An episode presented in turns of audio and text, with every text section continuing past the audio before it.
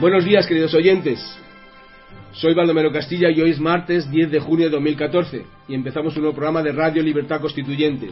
Y estamos aquí en Somos Aguas, como siempre, con nuestro amigo y maestro don Antonio. ¿Qué tal?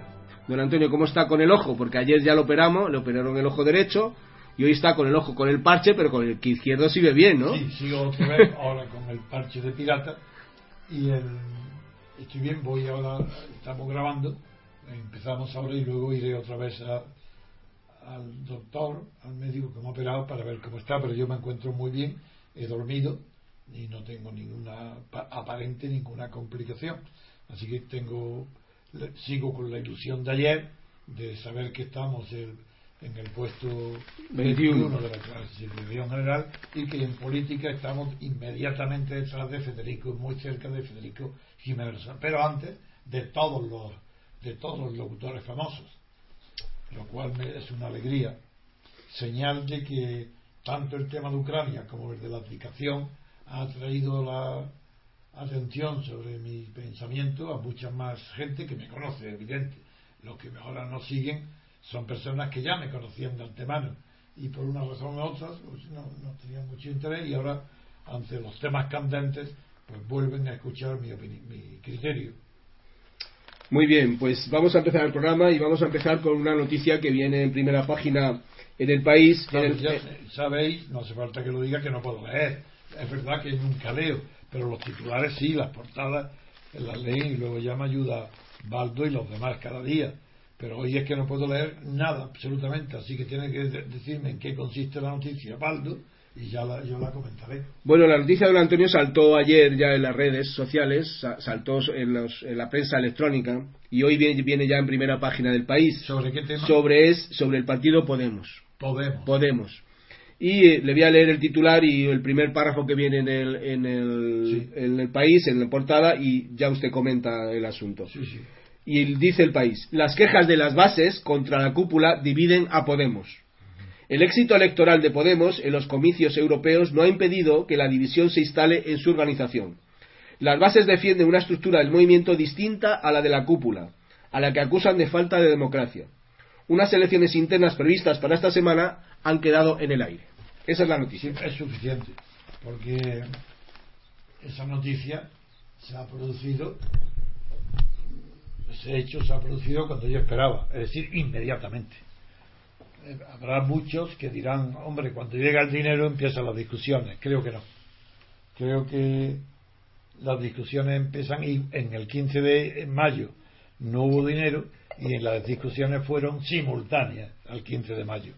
La prueba de lo que digo es que cuando se produjo el acontecimiento del 15 de mayo, mi primera reacción eh, instantánea en el periódico fue criticar al movimiento por su carácter utópico e infantil, que no tenían conocimiento de lo que es la acción política ni la necesidad de organizarse para actuar. Luego, al día siguiente, inmediatamente pensé que como era la reacción de muchísima gente de buena fe, que ya no eran tan jóvenes, sino gente que está cansada, aburrida, avergonzada del régimen político que hay en España, se sumaron al 15M. Y a esas personas ya no jóvenes fue la que me inspiraron la piedad de, saber que se estaban apuntando a un movimiento que no tenía por venir ninguno, el 15M.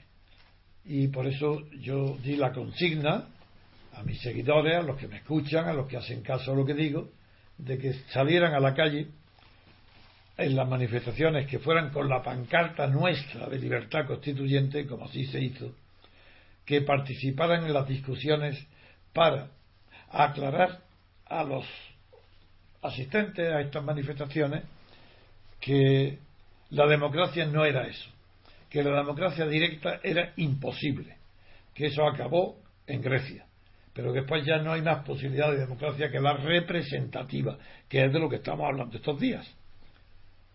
Lo estamos explicando.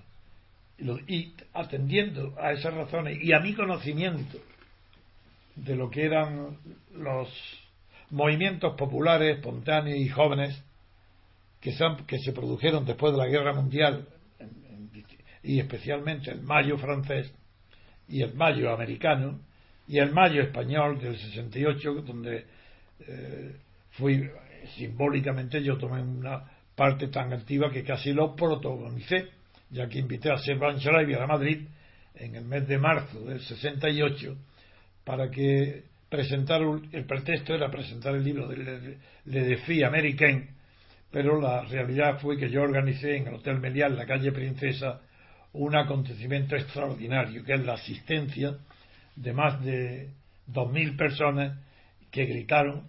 Yo lo organicé todo de tal manera porque sabía, conozco lo que es la, la política y eso no podía dejarlo a la espontaneidad de los estudiantes de la universidad que eran todos de izquierda, mucho más de izquierda que estos jóvenes de Podemos, mucho más, porque aquellos sí sabían por lo menos, habían leído a Marx, conocían quién era Mao, conocían a, a Ho Chi Minh, conocían al Che Guevara y conocían, habían leído, eran mucho más cultos políticamente aquella izquierda utópica y soñadora que esta izquierda que tan utópica no es soñadora, es utópica y no ha leído nada, no sabe nada.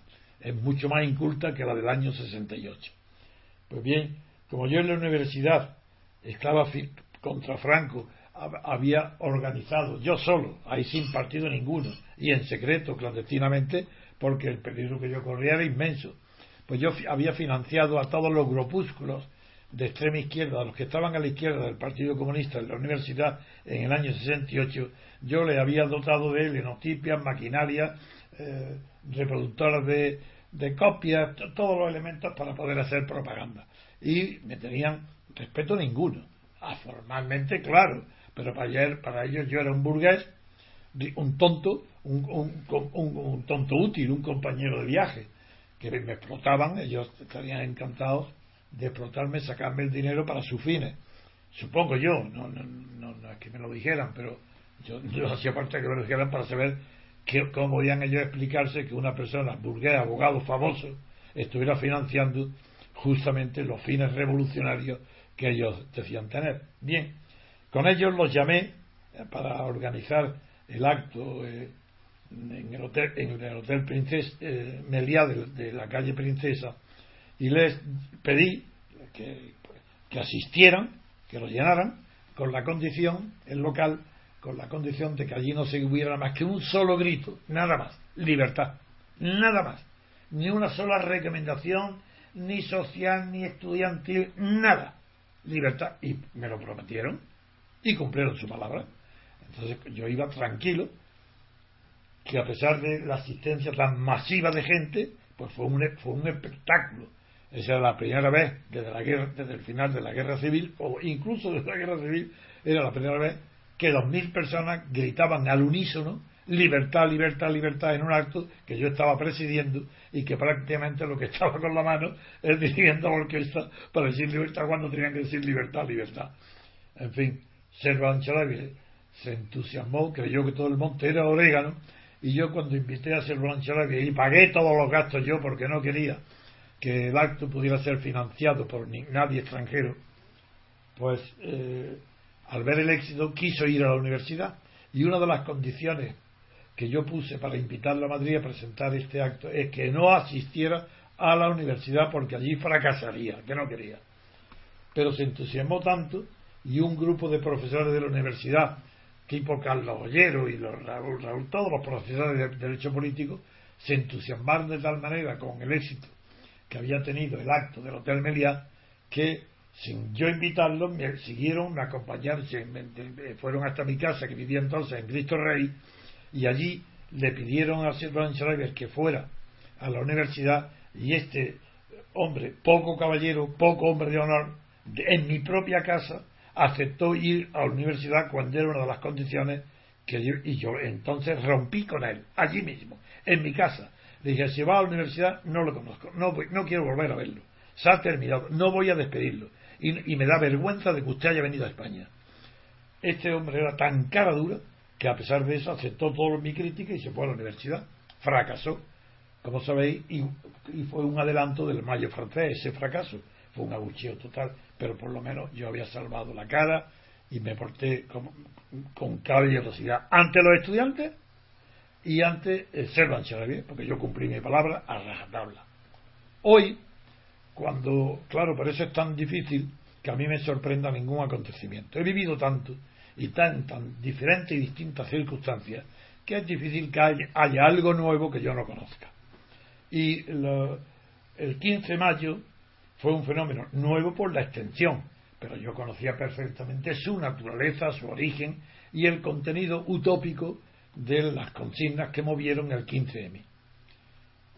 Los, la consigna de eh, resignación o lo indignado que proviene de, como sabéis, no voy a repetir aquí el origen, pero un librito que yo conocía, que había tenido éxito en Francia, pero que no era nada, un socialdemócrata que no tiene nada que decir, que hizo el, escrito de, de Indignados, y este escrito fue difundido en España, fue un éxito de asistencia, y yo di la consigna, di la consigna de que eh, asistieran mis amigos, llevando la pancarta, repito, de libertad constituyente y dando eh, conversaciones, charlas y la palabra en las reuniones como las de Podemos, en las reuniones improvisadas en las calles y en las plazas públicas, para explicar allí que no habría posibilidad ninguna de acción efectiva, operativa, como ahora le llaman, que era imposible que fuera operativo el movimiento, si pretendía ser democracia directa y no democracia representativa. Bien, como eso enlaza directamente con lo que vengo yo exponiendo día a día, ahora sobre lo que es la representación política, lo que es el mandato imperativo, y ahí me quedé ayer. Ahora voy a continuar con un caso práctico en la, misma reflexión, y el caso práctico es el de Podemos. Podemos son aún más infantiles todavía que la media del conjunto que se movilizó el 15 de mayo. Esto es como si fuera la esencia del infantilismo. En realidad, casi, casi es una enfermedad mental, eh, desde el punto de vista político. Es lo que Lenin llamó la enfermedad infantil del comunismo. ¿Por qué es enfermedad? Porque ahora los mismos que lo han fundado, protagonizado o la cara visible de este movimiento anónimo se encuentran enfrentados ya desde el primer día con las bases. Hay quien cree que es por dinero y no lo es. Porque no es por dinero que el dinero es lo último, no es lo primero. Porque todavía no es por disfrutar del dinero que ahora el Estado le da por lo que se originan las diferencias, no es eso. Es el concepto mismo de democracia.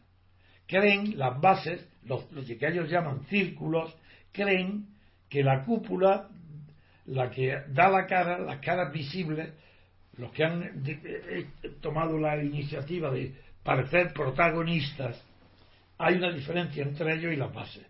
Las bases creen que la democracia directa es incompatible con la dirección por unas minorías selectas que se cristalizan por medio de las listas cerradas.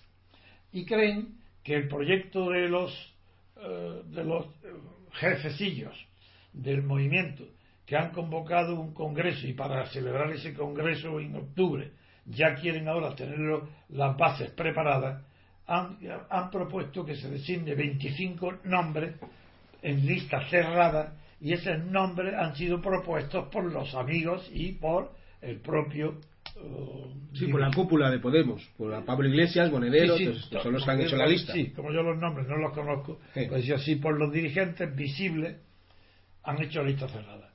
Ellos mismos reconocen que no está bien, ellos reconocen que decir que van a, que lo que quieren es fracasar. Las listas, eso no son listas cerradas, porque la gente al decir listas cerradas confunde las listas abiertas y cerradas que son propias del sistema proporcional con esto listas y cerradas que no tienen nada que ver ni con ningún sistema ni directo ni proporcional ni simple ni mayoría son las listas que ha presentado el grupo para ocupar para formar una gestora que se ocupe de dirigir organizar el próximo congreso nada más lista cerrada pero qué quiere lista abierta decidme venga veréis hasta qué punto llega la locura del infantilismo, que yo digo que es una enfermedad mental. venga, pongamos, vamos a designar, los podemos, vamos a designar 25 personas para que sean los gestores del Congreso en listas abiertas. ¿Pero cómo que listas abiertas? Pero si las listas abiertas, por definición, son, no, pueden, no pueden ser hechas, porque las hace el que vota. Pero entonces, venga, entonces, una, ¿qué, están diciendo? Vamos a hacer una votación, unas primarias para elegir un Congreso. No, una gestora. elegir una gestora de 25 nombres que va del Congreso. Unas elecciones primarias. ¿Y quién toma parte? Pero si no hay censo, ¿quién toma parte en esas primarias? Ah, no importa, todo el mundo. Pero ¿cómo van a, y, qué plazo? ¿Cómo le va a dar el plazo de seis días? Hace falta que para que se enteren seis meses por lo menos. El Congreso no puede celebrarse. Bueno, esa locura es, es como si los niños de siete años, seis años, trataran de organizar las clases que van a darle los hombres de 50 y 60 años y ellos, los niños, van a organizarle el programa, los días y la fecha. Y que los profesores lo eligen ellos, los niños. Bueno, pues es que es una locura tan grande, es una risa. Bueno, pues eso es lo que me causa risa, pero pena también, de ver tantas energías morales, no las de ellos, sino tanta gente que confió en el 15M, que es esa gente mayor por la que yo tuve eh, sentimiento, compasión, y quise explicarle lo que no, nadie quiere comprender, que la ley de Michel, habiendo ya un grupo que ha sacado un millón de votos por sí mismo, la ley de Michel, Michel no es todavía aplicable, porque no es un partido de masas. Han votado masas, pero el partido no organiza masas. hay unas pequeñas minorías, casi espontáneamente. En las listas europeas no hace falta nada. Eh, pero ahora, en las listas municipales, las elecciones municipales o las generales, ¿cómo Podemos, que, que no quiere ser un partido, como los demás, ¿de acuerdo? No es partido, ¿de acuerdo? Tiene que tener personalidad jurídica, porque si no tiene personalidad jurídica no puede ser nada, tiene que contratar. Para tener personalidad jurídica tiene que tener un gestor, un manager, un, un gerente, alguien. Y ese gerente quien se designa en qué? Lista abierta, ¿verdad? Muy bien. Toda España podemos votando quién va a ser el gerente para administrar y pagar las cuentas, el dinero, ya habla aquí el dinero. Aquí sí. Eh, si sigo enumerando, haría un cuento de Chekhov, de la locura. De, de ver loco, un conjunto de locos que tienen ideales, dicen ellos, pero que son imposibles de cumplir esos ideales porque es una utopía irrealizable. No quiere decir que podamos, va a terminar en la nada, no, no. Es que para poder hacer algo tiene que dejar la nada a las bases y, ser un aparato de partido, constituirse como aparato, quedarse con el dinero y ahí a lo mejor hacen algo. Pero si no siguen la estructura de un partido, no tienen nada que hacer. Porque hoy la población española ya, los votos se cuentan por millones. Ya no, si el que no saque eso ya no, no, está, no está presente en los parlamentos. Es decir, que lo de Podemos no es ninguna sorpresa lo que está pasando. Era lo que se esperaba que pasara. Tiene que pasar aún más todavía. Se va a dividir en múltiples grupos y siempre el idealismo, lo que ellos llaman democracia, la tendrán los perdedores. Porque el, el ganador, los que han dado la cara, esos son los ganadores esos van a sacrificar a la gente, van a todo, porque ellos tienen la ellos no pueden prescindir de la vanidad de que son conocidos, de que sus nombres, de que están en los medios, de que son eh, eh, sus nombres son famosos. Eso no van a renunciar jamás. Y como las bases lo que quieren es que cada uno de las bases ser el protagonista, hace imposible el entendimiento. Eso se va a romper. Y de ahí podrán salir un partido de izquierda, pero no, no diferente, de la misma forma que salieron de Izquierda Unida, pues otro partido, o de la misma forma que del Partido Socialista se recajó Rosa Díaz. Pero Rosa Díaz ha tenido que tragar y pasar por los mismos defectos de estructura y de organización que el PSOE. Pues esto es todo. Por eso yo presento la noticia como algo esperado, que de verdad no, no, ha, no ha tardado más de lo que yo creía, ni tampoco menos ha, ha hecho falta unos días para que se decante los, los, eh, todas las sustancias que intervienen, psicológicas, materiales y morales, en este tipo de organizaciones, y ahí ya, desde el primer momento, aparece que es imposible obviar la ley de Mitchell. la ley de hierro de la oligarquía en un partido es imposible de obviar. Y una de dos. O aceptan convertirse, cosa que las bases no aceptarán, en un partido tradicional, aunque pequeño, o desaparecen, no tienen nada que hacer. O los Pablos, Iglesias y compañía se quedan solos con la marca de Podemos, que seguro que pueden hacerlo, la virlarán y formará un partido que fracasará. Ante el entusiasmo y la locura de Izquierda Unida y de los demás, decir, veis, aquí no hay más partido que nosotros. Izquierda Unida se va a arrepentir de haber ahora apoyado a Podemos, porque Podemos está abocada al fracaso total e inmediato. Y eso lo estoy diciendo. Y si me equivoco, reprochármelo en mi cara, decir, usted se equivocó con Podemos. Le estoy diciendo que eso no va a ningún lado. Es imposible porque está en contra de la realidad.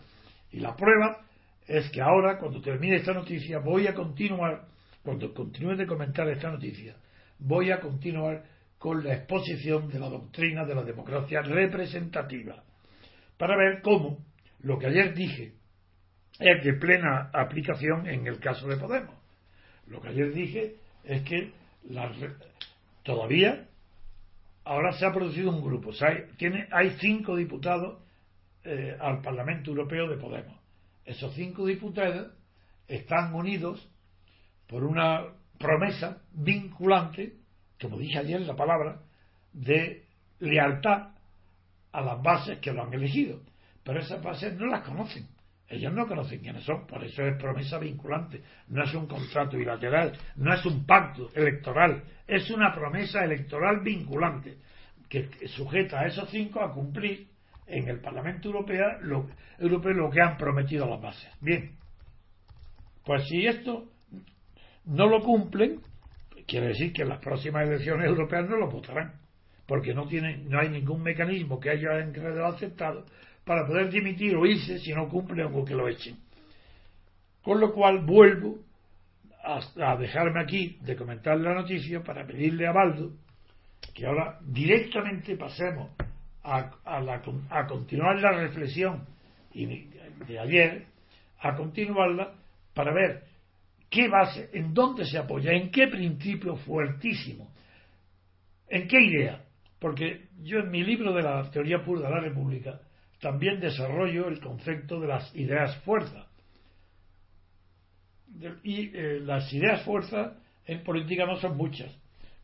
Y dentro de los eh, sistemas actuales, la primera de todas, la primera idea fuerza de todas, que es la de la representación política, está basada en la lealtad, hasta el punto de que si los contratos que no son las promesas unilaterales de los candidatos elegidos diputados se cumplen, no es por razones jurídicas, aunque se parece muchísimo al, mandato imperativo que, que, concede poder a un procurador o a un gestor. Tú le das un poder y el mandato es imperativo, porque para, pues, pero no es tanto un mandato imperativo porque aparte de que no hay contrato bilateral sino pacto ni, ni pacto porque no son dos partes sino una que promete hace unas promesas y otra parte que acepta esas promesas y la otra para que las cumpla eso está basado en la lealtad. La lealtad. El contrato el pacto se cumple por lealtad. Pero ¿qué es esa lealtad? ¿cómo puede haber una lealtad tan básica que obligue a uno que se presenta candidato a cumplir su promesa electoral a un distrito. ¿Por qué, ¿Por qué es diferente la lealtad de la fidelidad? Porque, eso no es, porque la fidelidad implica poner fe. Y poner fe es propio de la religión, pero no de la política. No es por fidelidad al candidato, a los electores que el candidato cumple. Tiene que ser por lealtad. Y es lo que ahora, cuando termine de comentar esta mm, noticia de Podemos, que era esperada, que no tiene importancia, pues voy a explicar, ya dentro de la explicación de la teoría, voy a explicar la diferencia entre la fidelidad que se debe a una persona o a unas personas y la lealtad que se debe a una causa. Y esa es la diferencia que trataré después de que hagamos aquí eh, una pausa para terminar con el comentario de Podemos y pasar ya a la exposición de la doctrina de la representación política basada en la lealtad. Bueno, eh, vamos a acabar ya con Podemos, pero solamente un pequeño detalle, don Antonio, lo voy a comentar sobre Podemos. Recuerda usted que prometieron a las bases que iban a, los europarlamentarios iban a renunciar a parte de su sueldo, iban a cobrar ah. solamente. Bueno, pues ya han salido los expertos jurídicos del, del Europarlamento y ha dicho que los estatutos los expertos jurídicos de quién del, del Parlamento Europeo. Europeo y han dicho que eso es imposible porque según sus estatutos eso no se puede hacer. Que no, que no pueden qué no pueden renunciar a nada de su, de su sueldo. Los estatutos del, del, Europarlamento dice no no se pueden renunciar. Lo que pueden hacer es cobrarlo y hacer con ello ah, efectivamente efectivamente. Eso sí pueden hacerlo. Pero no lo que no pueden hacer porque hay un hay un apartado concreto en los estatutos concretamente el apartado, el artículo 9.3 del estatuto del, parlamentario que dice ningún diputado puede destinar nada de su salario a la financiación de su partido. Es decir, pueden hacer cualquier cosa con su dinero, dárselo a quien sea, menos, a su partido. Pero lo tienen que cobrar íntegro. ¿Y, cómo han reaccionado ellos? Mm, de momento no han dicho nada. Yo esa noticia la, he leído hoy en, Internet y entonces lo comento para que... Sí, sí, no, es verdad, Y eso está dentro de los estatutos, vamos. Está así, pero que es verdad que si no pueden financiar su partido, ¿por qué, por qué decía yo lo que le oí al Pablo Iglesias? Es que...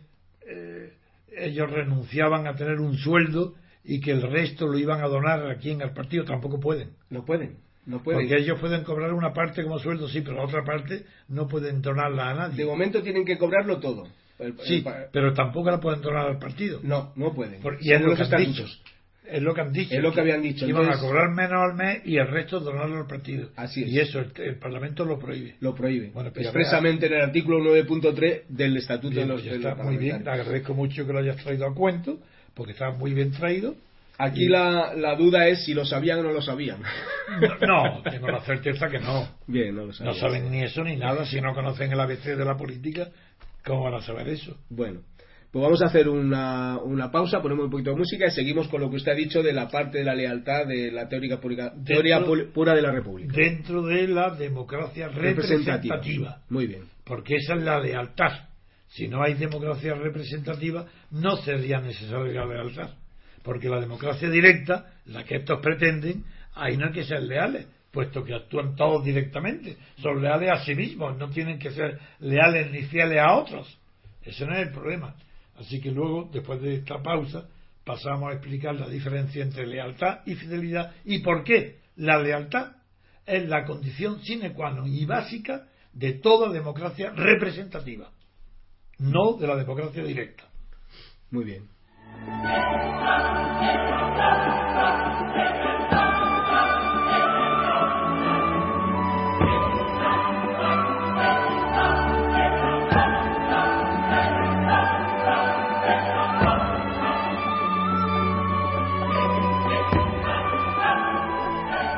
Pues, queridos oyentes y repúblicos, siguiendo con la explicación de la teoría pura de la República, pasamos a la quinta entrega, que vamos a hablar dentro de la representatividad, dentro de la... No, de la representación. Perdón, dentro de la representación vamos a hablar de la lealtad.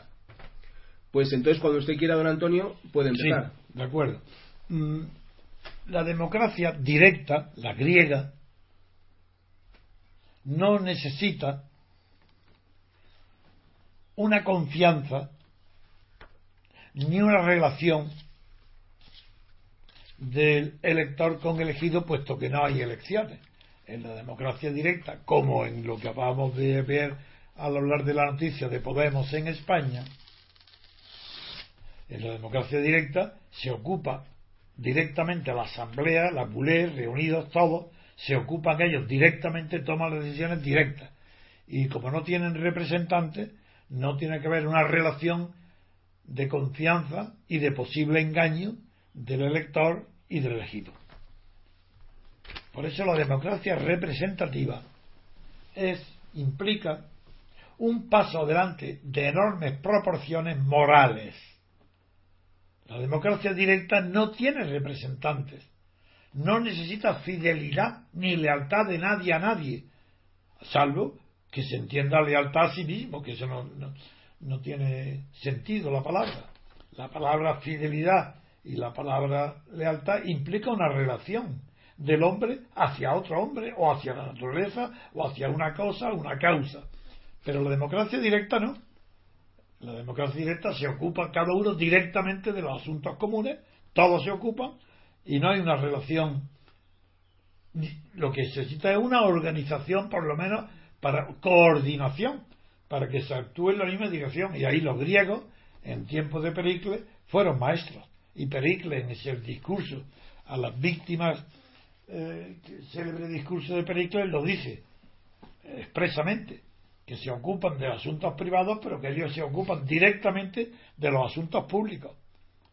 La democracia representativa ni siquiera era concebible, no en Grecia ni en Roma, sino durante toda la Edad Media. Incluso Rousseau no puede concebir la democracia representativa, porque prohíbe la representación, prohíbe que haya representantes. Eso es algo moderno. Es más, todos los grandes filósofos de la época, del 18, de la Ilustración, que haría imposible que hubiese una democracia representativa, porque pensaban que la república solamente era posible en países de muy pequeña extensión, como Venecia, como Suiza, pero que en un país de grande número de, población era imposible la república, porque tenían unida la república a la palabra democracia directa. Aunque es verdad que las repúblicas de Venecia y Suiza eran ejemplos clarísimos en el siglo XVIII de oligarquías. Continúo haciendo pensar a los que me oyen el contrasentido que supone la democracia directa en los tiempos modernos. Lo que está haciendo Podemos. Porque Podemos no se fía nadie de nadie. Y tienen razón, porque si lo que quieren es la democracia directa, no tienen que nombrar representantes, ni gestores, ni nada. Cada uno se ocupa de los asuntos de todos y del mismo. No tienen que ser leales, fieles, solidarios, ni nada, porque ellos se ocupan. Los conceptos de lealtad, fidelidad y solidaridad son conceptos modernos. Eh, quiero decir, referidos a la política. Y esto es lo que vamos ahora a tratar hoy. ¿Por qué la democracia representativa tiene que descansar forzosamente en la lealtad?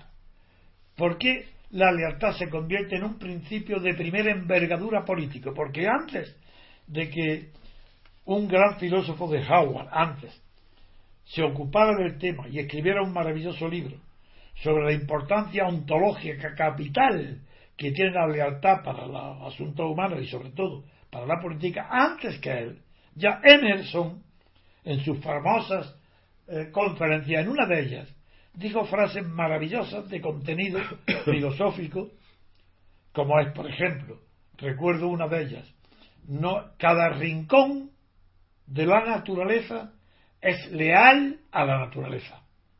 De ahí sacaba él el concepto de que la lealtad es un principio universal, anterior a lo humano que para él, claro, en la mente divina, quiere decir que la lealtad es una emanación directa de la lealtad de, la lealtad de Dios, que ha impuesto la lealtad en la naturaleza, de tal manera que cada parte minúscula de la naturaleza es leal a la naturaleza.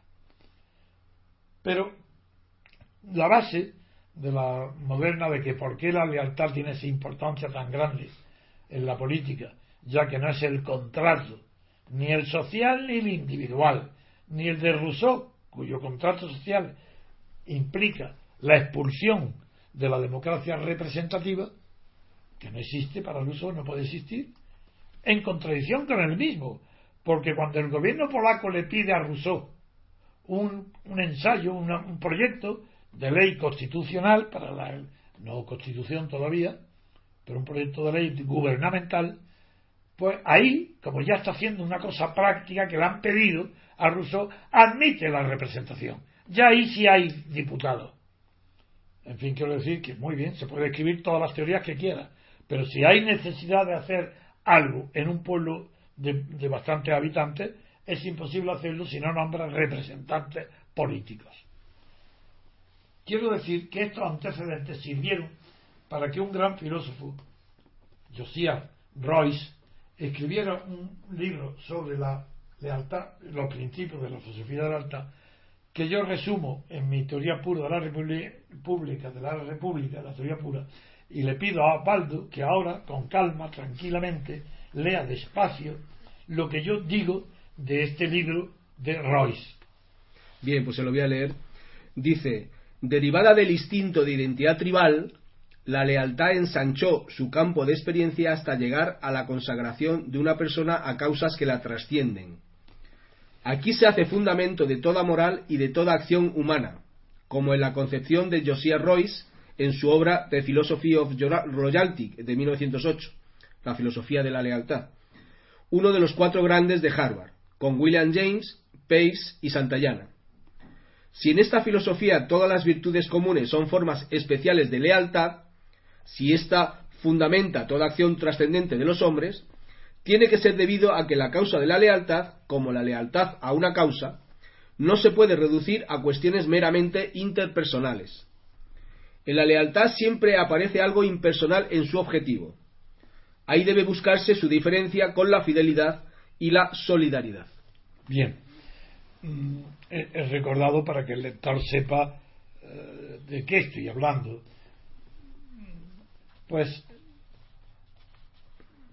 aquí el concepto de lealtad en Royce es profundo. En, en España Unamuno, yo creo que sin conocer esta obra, pero llegó a expresar una idea parecida cuando quiso definir la lealtad en el sentido de como que la lealtad es la virtud de consigo, es la virtud hacia la virtud consigo misma, como la lealtad por la lealtad, que hay que ser leales por ser leales. Eso es una expresión de Unamuno que corresponde con el sentido genérico de su, o mejor dicho, con su sentido intuitivo, más que genérico, de la filosofía política. Pero vamos, que eh, además de la lealtad, en la política intervienen otras fuerzas que pueden ser explicadas por los conceptos de fidelidad y de solidaridad, que son los que he nombrado aquí junto a la lealtad. Pero para mí el fundamento es la lealtad en la democracia representativa, porque es por lealtad a la causa de la democracia representativa por la cual el diputado elegido tiene que ser leal a sus electores, no fiel, porque ni los conoce, ni, ni hay una relación personal, es ontológica, es trascendental. Tiene que ser leal al, al distrito. Y eso es distinto de la solidaridad. Y es distinto de la fidelidad. La fidelidad, digo, es propia de la religión y ser fiel a las personas. En cambio, la solidaridad, entendida bien, como fue definida en la gran antropología, no como Emilio Durkheim la tradujo, la expuso en su tesis doctoral para combatir el marxismo. Durkheim fue tan dogmático en contra de Carlos Marx que llegó a cometer barbaridades imperdonables en un pensador riguroso que tenga ánimo científico. Por ejemplo, mm, se sabe por la antropología que la solidaridad de la tribu es instintiva. En los pueblos primitivos, la tribu no es que haya una relación interna de solidaridad de un miembro con otro de la tribu, es que la tribu mismo es un concepto solidario, hasta tal punto que se puede decir una metáfora muy cercana a la verdad cuando se dice que en una tribu primitiva los distintos individuos son para la tribu lo mismo que los distintos órganos del cuerpo humano para el individuo. Ejemplo que siempre pongo. Hay un delito, un crimen, un delito, una falta grave que produce daño de un miembro de una tribu a otro miembro de otra tribu y el responsable es la tribu entera, no es el individuo que la ha cometido. Ese concepto primitivo corresponde a la idea orgánica de solidaridad. La solidaridad es orgánica, porque es como un producto natural, es como la religión es orgánica, anímica, es que se lo produce sin necesidad del pensamiento, no interviene el pensamiento ahí, el instinto, es animal. Pues bien, esa, esa eh, solidaridad animal es la primitiva y es la que corresponde a esas épocas de la historia que se definen por el estatus. El gran antropólogo Sumer Maine llegó a dividir la civilización en esos dos grandes estadios, el correspondiente al estatus, que son los primitivos, el estado social, el que define, y el correspondiente al contratus, al contrato, que es lo moderno. Pues bien, de una manera paralela a esa distinción de Maine, se puede establecer el concepto de solidaridad. La solidaridad instintiva es la primitiva, es la orgánica, es la fisiológica. En cambio, lo moderno es cuando el contrato crea la necesidad de respeto mutuo y para cumplir que es la solidaridad, la solidaridad mecánica. Pues bien, Durkheim altera por completo, pero por completo no solo la terminología, sino el concepto, y llama, y no es inocente, porque no es un cambio de nombre, es que si Durkheim considera que la evolución ha sido de lo primitivo que era lo mecánico a lo moderno que es lo orgánico, esa es la base del fascismo. Claro que sí. Naturalmente que para competir a Carlos Marx lo mejor es Hitler y Mussolini. Es verdad. Bueno, pues Durkheim hace algo parecido en el terreno de la idea. Por eso yo critico a Durkheim. Y siendo una autoridad tan conocida, para mí no, para mí es que ha sido funesta la influencia de Durkheim en la sociología moderna. En la democracia representativa, el concepto básico es la lealtad. Pero no es lealtad orgánica ni mecánica, es la lealtad en la democracia representativa que debe el poder dante al apoderado.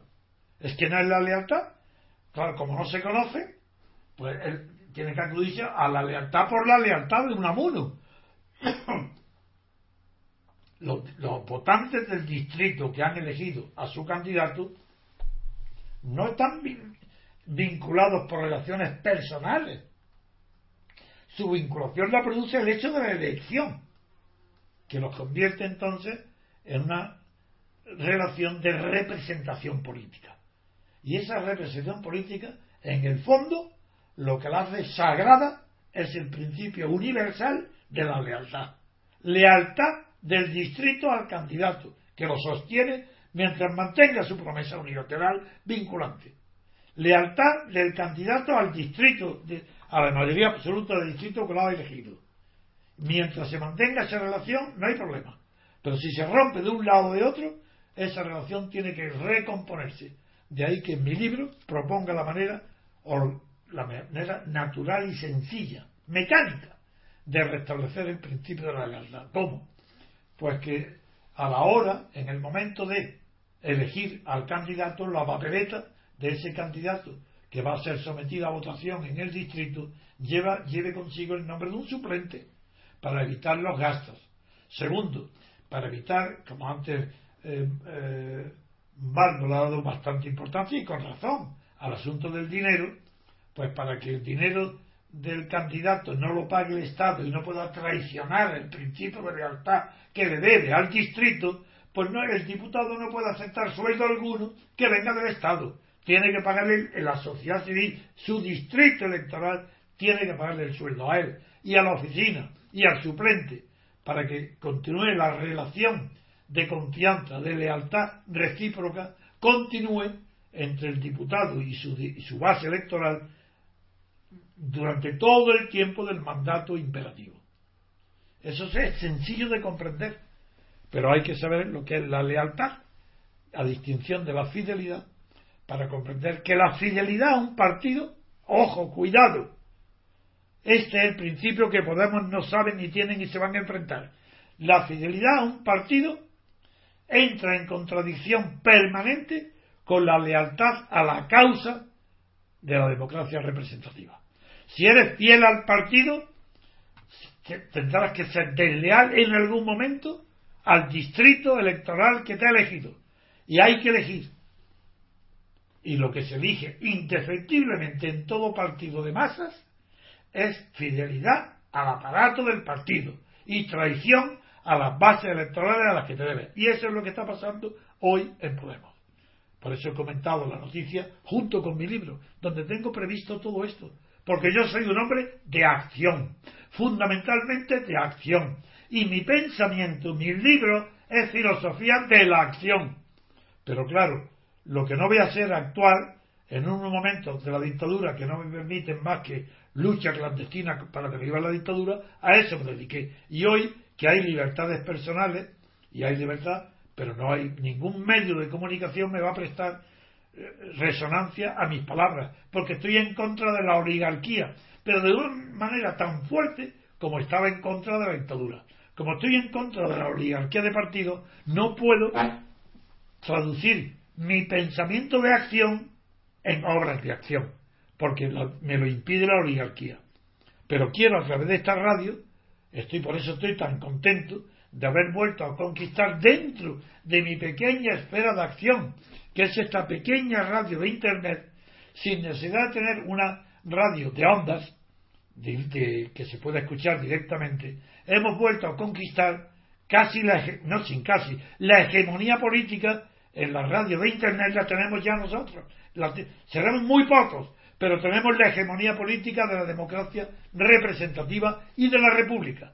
Podréis oír ahora de república las palabras que queráis. Que me inviten a una sola televisión. No me dura ni un minuto la crítica a todos los que defienden, bien sea la segunda república parlamentaria, bien sea la república federal, como ayer hoy, que lo que se defiende hoy en España es Izquierda Unida, Carlos Yolara defiende República Federal, Federal, República Federal.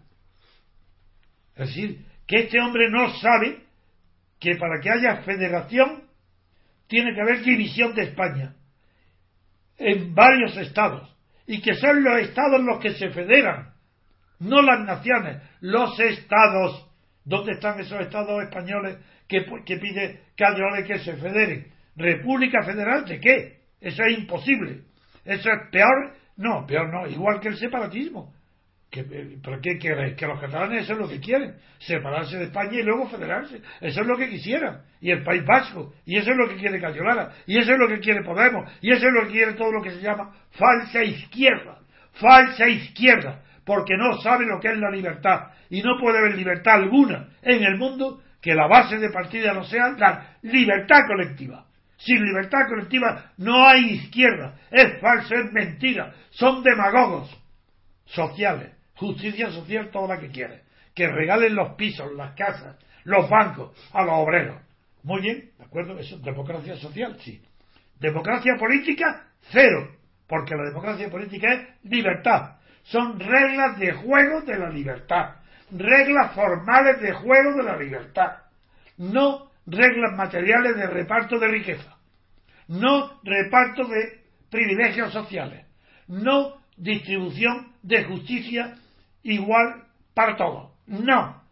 Es democracia formal, son reglas de juego de la libertad política colectiva. Y esas reglas de juego existen o no existen. Y existen de una vez, no poco a poco. No se tiene un, no se tiene un régimen, un gobierno democrático con un parlamento oligocrático, ni a la inversa, ni unos jueces independientes o de, no, o se están todos de una sola vez por eso no hay democracia joven ni vieja. Eso es mentira. Ni hay democracia atrasada ni avanzada. Eso es mentira. Son palabras de propaganda de la izquierda que no sabe lo que es la democracia. La democracia está siempre la misma. O son reglas de juego. O se tiene o no se tiene. Y cuando se tiene, se tiene completa. Porque son reglas de juego político. Y pongo como el ajedrez.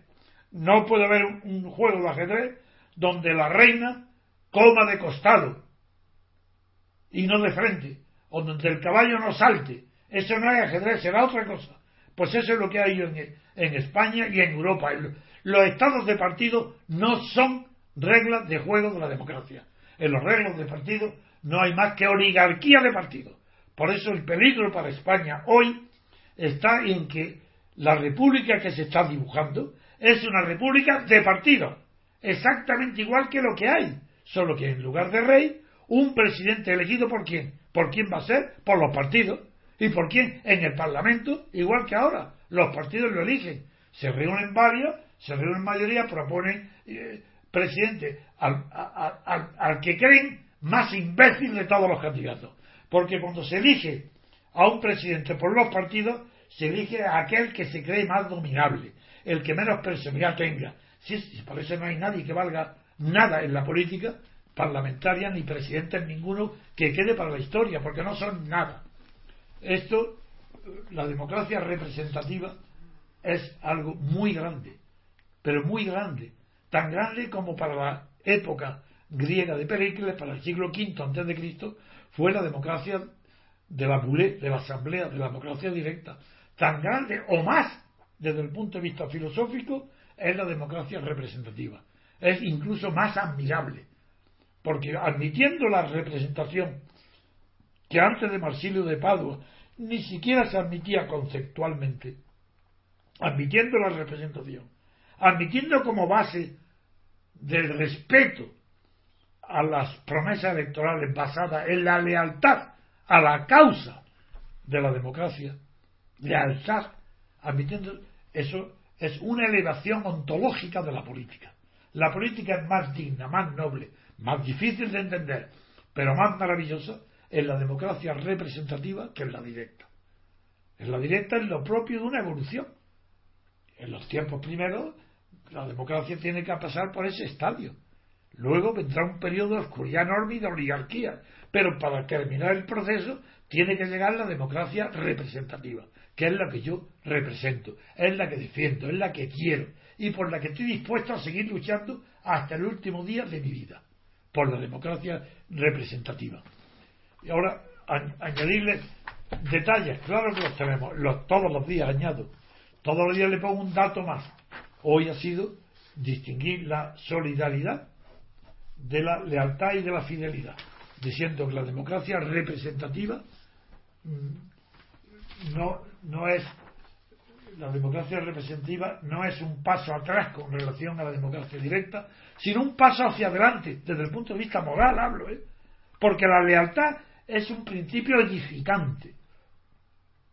Qué maravilla poder figuraros todos estos niños, niñatos, dedicados a, la política de Podemos, de democracia directa, figuraros que comprendan la grandeza de la lealtad a la causa de la democracia que implica la representación y que se ocupen los representantes ellos mismos para que presentan candidatos al Parlamento. Ah, ahora esos candidatos, esos cinco candidatos elegidos al Parlamento, ¿acaso no pueden tomar ninguna decisión?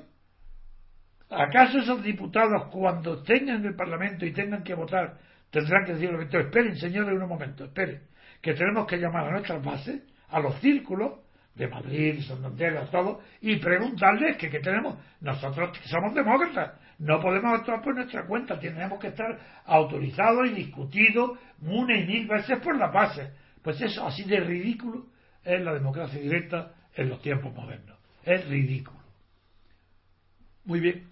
Pues eh, yo creo que el enlace entre la teoría de mi libro La teoría pura de la República y la noticia producida hoy por Podemos ha sido perfecto para ilustrar mi teoría política con un ejemplo práctico que es la locura, la mente, la locura sí, la locura de infantil, la enfermedad infantil que produce el izquierdismo, el egochismo, cuando quieren llevar a la discusión teórica, a la polémica, cosas que no, que una vez que se ha elegido, eh, bueno, produciría la misma ineficacia que un ejército que ya pasó, ¿eh? Hubo experiencia. En la revolución rusa, en la, en la batalla, en la guerra de Rusia contra todos los aliados occidentales, tuvieron que nombrar comisarios políticos en los frentes de batalla para que vigilaran y asistieran a los jefes militares por miedo a que traicionaran a la causa comunista siendo leales al zar, ya se produjo esa circunstancia. Y es que incluso en la guerra fracasó los comisarios políticos. Así, al final, Lenin, desde luego, por supuesto, y el, al principio incluso el propio Stalin comprendieron que para ganar la guerra no podían utilizar los criterios militares de los comisarios políticos y tuvieron que acudir al oficio de los militares. Con eso termino mi intervención de hoy. Muy bien, pues con esto acabamos, don Antonio, el programa de hoy. Eh, le recordamos a nuestros oyentes nuestra web www.diariorc.com y nuestro podcast en ivox.com. Y muchas gracias a todos, muchas gracias a usted y hasta el próximo programa.